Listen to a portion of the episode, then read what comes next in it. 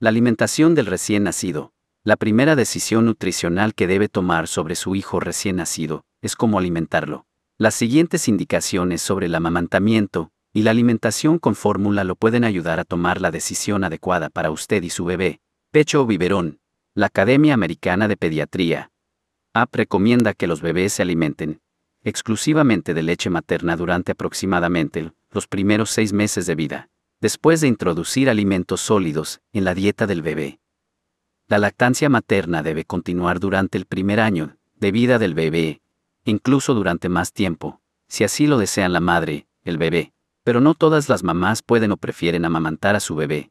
La decisión entre dar el pecho o el biberón a un bebé se suele basar en lo cómoda que se siente la madre dándole el pecho a su hijo, y en su estilo de vida. En algunos casos, la lactancia materna puede no ser recomendable para la madre y para el bebé. Si tiene preguntas sobre si debería amamantar a su hijo, darle fórmula. Hable con su pediatra. Recuerde que las necesidades emocionales y nutricionales de su bebé quedarán satisfechas, independientemente de que usted opte por amamantarlo o por darle el biberón. Sobre la lactancia materna, dar el pecho a su recién nacido tiene muchas ventajas. Tal vez lo más importante sea que la leche materna es el alimento perfecto para el sistema digestivo del bebé. Contiene los nutrientes que necesita un recién nacido, y todos sus componentes, lactosa, proteína, suero y caseína y grasa, son fáciles de digerir. Las fórmulas comercializadas para bebés intentan imitar a la leche materna, y se le acercan bastante, pero no consiguen reproducir su composición exacta. Asimismo, la leche materna tiene anticuerpos que ayudan a proteger a los bebés contra muchas enfermedades infecciosas, como las diarreas y las infecciones respiratorias. Las investigaciones demuestran que los bebés amamantados son menos proclives a desarrollar problemas médicos, como diabetes, hipercolesterolemia, colesterol alto, asma y alergias. La lactancia materna también puede reducir las probabilidades de que un bebé desarrolle sobrepeso u obesidad más adelante. La lactancia materna también es muy buena para las madres. Al amamantar, las mamás queman calorías y recuperan más rápido su forma. Amamantar a un bebé también puede proteger a las madres del cáncer de pecho y de ovarios. Algunas madres comprueban que dar el pecho es más fácil y más rápido que dar el biberón. No hace falta ningún tipo de preparación y es imposible quedarse sin leche materna en el medio de la noche. Además, la lactancia materna es más barata. Las madres que amamantan a sus bebés necesiten comer más, y tal vez deseen comprar sujetadores y almohadillas para lactancia, y una bomba de extracción de leche, u otro equipo.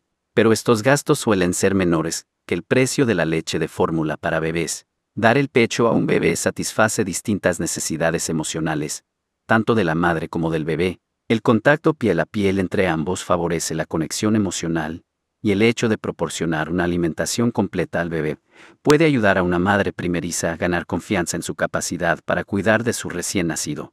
Limitaciones de la lactancia materna. Con todas las ventajas de la lactancia materna, ¿por qué no todas las madres optan por amamantar a sus bebés? Dar el pecho requiere de un importante compromiso por parte de la madre, algunas mujeres que acaban de tener un bebé se sienten demasiado atadas por el hecho de tener que amamantar a sus recién nacidos. Como la leche materna se digiere con gran facilidad, los bebés amamantados tienden a alimentarse más a menudo que los que ingieren leche de fórmula. Esto significa que los bebés pueden pedir que los amamanten cada dos o tres horas durante las primeras semanas de vida, aunque pueda resultar agotador para la madre. Al cabo de muy poco tiempo, los bebés pedirán el pecho con menos frecuencia y dormirán más por la noche. Algunas madres necesitan volver a trabajar fuera de casa o separarse de sus bebés de vez en cuando por otros motivos. Algunas de estas madres optan por alimentar a sus bebés con leche de fórmula para que otro cuidador les pueda dar el biberón.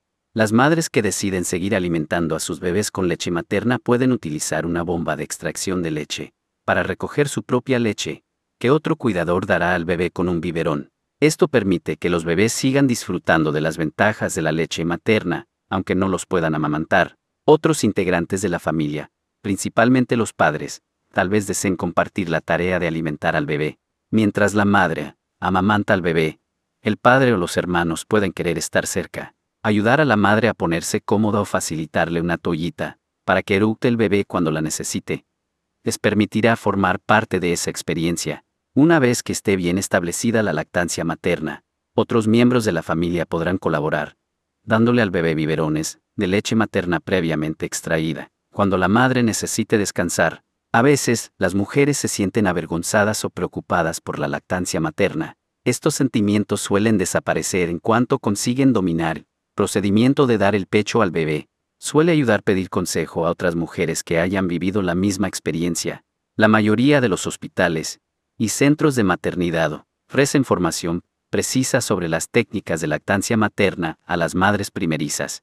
Su pediatra o su enfermero pueden responder a sus preguntas o bien ponerla en contacto con un asesor en lactancia materna o con un grupo de apoyo. En algunos casos, la salud de la madre puede afectar su posibilidad de amamantar al bebé. Por ejemplo, las madres que están haciendo quimioterapia para el cáncer y las que están infectadas por el virus de la inmunodeficiencia humana. VIH. El virus que causa el SIDA. No deben amamantar. Si usted padece alguna afección médica o toma medicamentos con regularidad, o si usted o su bebé se enferman, hable con su médico sobre si es adecuado amamantar al bebé. Si debe dejar de amamantar al bebé durante un tiempo, continúe extrayéndose leche para mantener su producción. En algunas situaciones, tal vez no sea posible amamantar al bebé, por ejemplo, cuando el bebé está enfermo, o cuando es prematuro, las madres deben hablar con el médico de sus hijos sobre cómo extraer y conservar la leche materna, incluso si el bebé no puede succionar del pecho. Es posible que le puedan administrar leche materna mediante una sonda o con un biberón. A veces, las madres con pezones invertidos pueden tener dificultades para amamantar, pero con la ayuda de un asesor en lactancia, este problema se puede resolver. Del mismo modo, las mujeres que se han sometido a cirugía estética en los senos deberían poder amamantar con éxito. Si tiene alguna preocupación, hable con su médico. Evite el uso de chupetes o biberones hasta que la lactancia materna esté bien establecida, lo que suele ocurrir después del primer mes de vida. Dárselos al bebé antes de ese momento puede generar una confusión tetina-pezón y hacer que el bebé pierda el interés por el pecho materno. Sobre la alimentación con fórmula.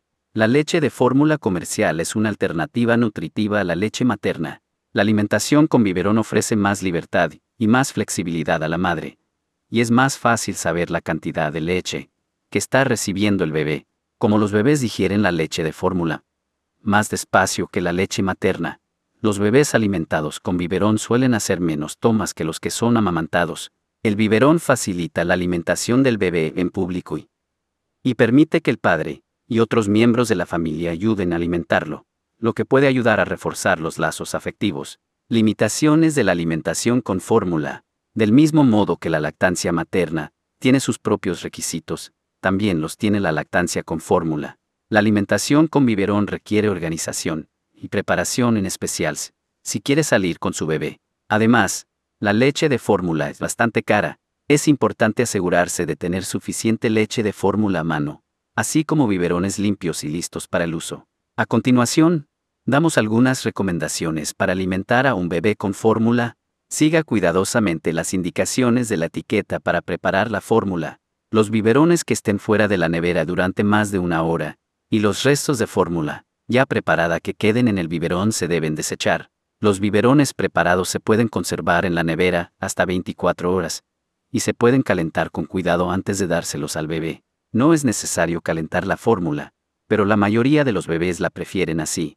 El biberón se puede calentar sosteniéndolo bajo un chorro de agua corriente caliente o metiéndolo dentro de una cacerola que contenga agua caliente. El biberón, de leche materna o de fórmula, nunca se debe calentar en el microondas. La leche se puede calentar de forma no uniforme, quedando partes calientes que podrían quemar la boca del bebé.